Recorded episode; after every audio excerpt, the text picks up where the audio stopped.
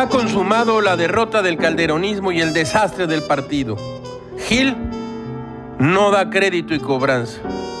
Ningún partido soporta 12 años en el poder.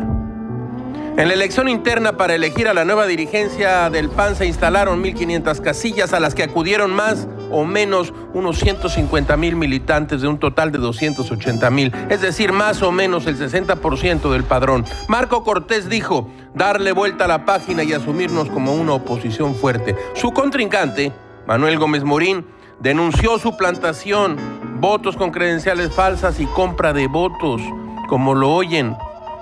Así las casas, muletilla patrocinada por el no tan olvidable grupo IGA, según los resultados, Marco Cortés obtuvo la mayoría con el 79% de los votos y Gómez Morín obtuvo el 21%. Por cierto, no se lo tomen a mala gilga, pero Marco Cortés tiene nombre de baladista de los ochentas. Con ustedes, la suculenta voz de terciopana de Marco Cortés. Héctor Larios, por su parte, será el secretario general del PAN.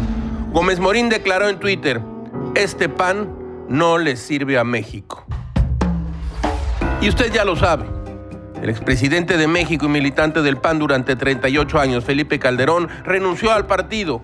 El PAN ha dejado de ser el instrumento de participación ciudadana para la construcción de un México mejor.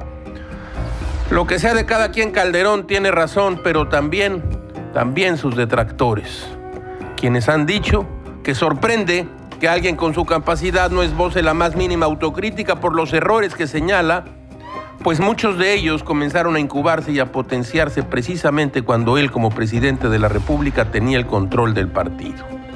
Así las cosas, nadie está tampoco como para oler a poleo. Calderón pretende construir un, un nuevo partido. A estas horas y mientras, Morena va y va y va. Todo es muy raro, caracho, como diría de israelí. Ningún gobierno puede mantenerse sólido mucho tiempo sin una oposición temible.